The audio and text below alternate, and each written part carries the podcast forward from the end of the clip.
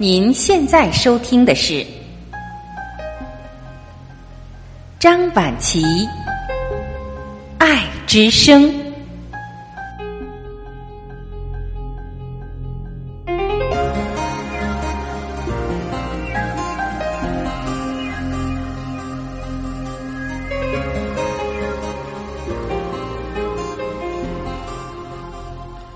各位家人，你们好，我是张晚琪。我们每个人都想拥有健康的身体，那么如何才能够做到身体健康呢？今天就让我们一起来分享情绪背后的健康真相，希望对您能够有所帮助。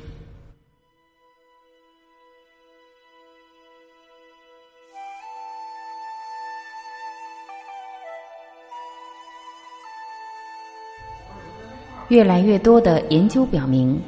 假如被迫顶着压力发言，身体的过敏症状会在接下来的两天中加重一倍。而这时，如果能大哭一场，压力造成的荷尔蒙则会随着眼泪立刻被排出体外。那么，人的喜怒哀乐究竟是如何影响身体健康的呢？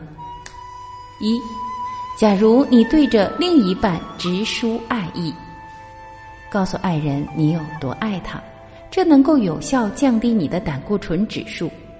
有报告指出，如果每周花二十分钟写一些跟自己的爱人有关的东西，你的胆固醇指数便会在五周内有所下降。二，假如你与人发生激烈的争执，如果你的身体已有所不适，但还和爱人吵上了三十分钟。那么，身体要比原来再多花上一天才能够完全恢复。而如果你的脾气历来火爆，一直很容易和人起争执，你的自我修复能力很可能要比其他人慢上整整一倍。三，假如你的压力过大，短暂的压力可连续数周提高免疫力，并催生抗癌分子。但如果长时间压力过大，情况就完全不一样了。人会记忆力衰退，思维不严密，免疫力下降，生殖能力也会受到影响。压力还会激化过敏反应，紧张状态下，患者的过敏症状会加剧二至四倍。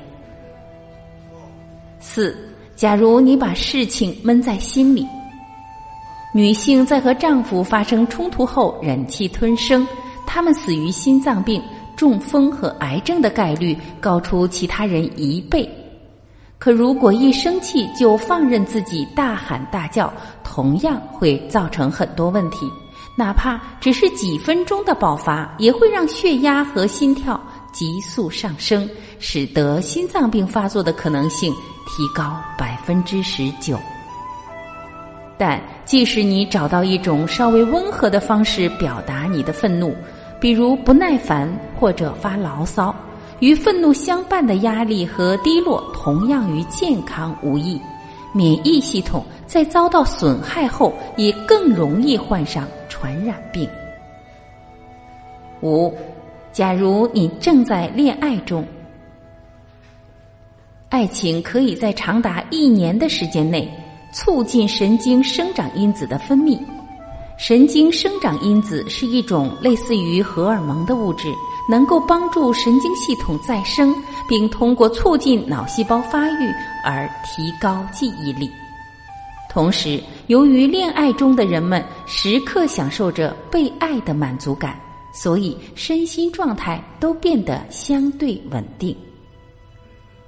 六，假如你情绪低落。抑郁、悲观和消极对身体会产生多种伤害。血清素和多巴胺是大脑里两种跟快乐有关的神经递质，心情好时，它们的含量就高一些。除此之外，血清素的另一个重要功能就是帮助降低痛感，这应该能够解释为什么有百分之四十五的抑郁症患者。同时会伴有各种生理上的疼痛。七，假如你忍不住笑出声来，每当人体多分泌百分之二十七能够令人心情振奋的 B 内啡肽，帮助睡眠和细胞修复的人体生长激素含量会随之提高百分之八十七，而这一切只要看一部搞笑电影就能做到，而且哪怕只是想笑而没笑出声来，也能够抑制与情绪低落相关的。皮质醇和肾上腺素的分泌，人在大笑的同时会压抑住许多不必要的压力，心脏病发病率也因此降低。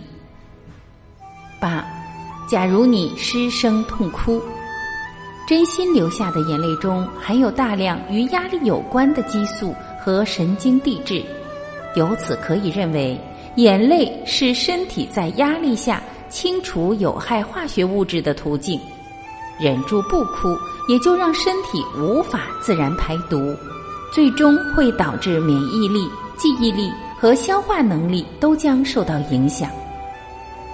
九，假如你感到嫉妒，嫉妒是人类情绪中最激烈也最痛苦的一种，偏偏也是最难控制的。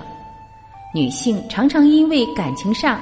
可能遭到的背叛而产生嫉妒之情，男性的嫉妒则往往来自于对自己性能力的质疑。嫉妒混合了恐惧、压力和愤怒，它会激发人体的紧急应急机制，且一般程度相当剧烈。所以，当一个人嫉妒攻心的时候，血压、脉搏、肾上腺素和免疫系统都会受到威胁。同时感到非常焦虑。十，假如争吵过后你久久不能释怀，除了发怒的当下会导致血压升高，在怒火攻心之后的一整个星期里，只要争吵的情景回到脑海中，人体压力指数就会再次回升。也就是说，假如你最近刚跟人起过争执。最好尽量分散自己的注意力，不要再纠结其中。十一，假如你在和别人拥抱，催产素是人与人之间亲密关系的起源。恋人们之所以会渴望拥抱亲吻，正是由于催产素在起作用。而当人体内催产素含量上升时，会随之释放出大量 DHEA 激素。DHEA 不仅能够延缓衰老、缓解压力，更能够促进细胞重生。十二，假如你细数生活中的幸福点滴。十二，假如你细数生活中的幸福点滴，爱、感恩、满足感都会刺激催产素的生成。当心情开朗、会有强烈的归属感时，心脏。会分泌催产素，在它的作用下，神经系统渐渐放松，压力也得到舒缓，同时体内组织的供氧量大幅增加，复原速度进一步提高。此外，人在感恩时，脑电活动与心电活动都趋于和谐，在这种状态下，大脑与心脏的工作效率是最高的。各位家人，听完上面的文章，您现在知道情绪和健康的关系了吗？我想从今天开始，您会好好的保护您的情绪，因为我们都想拥有健康的身体，对吗？如果您喜欢这篇文章，请您用您的爱来点赞，并把它分享出去，让更多的人听到。我们希望所有的人都拥有健康。我是婉琪。感谢您的聆听和陪伴，今天我们就分享到这里，明天同一时间，我依然会在这里等你哦，不见不散。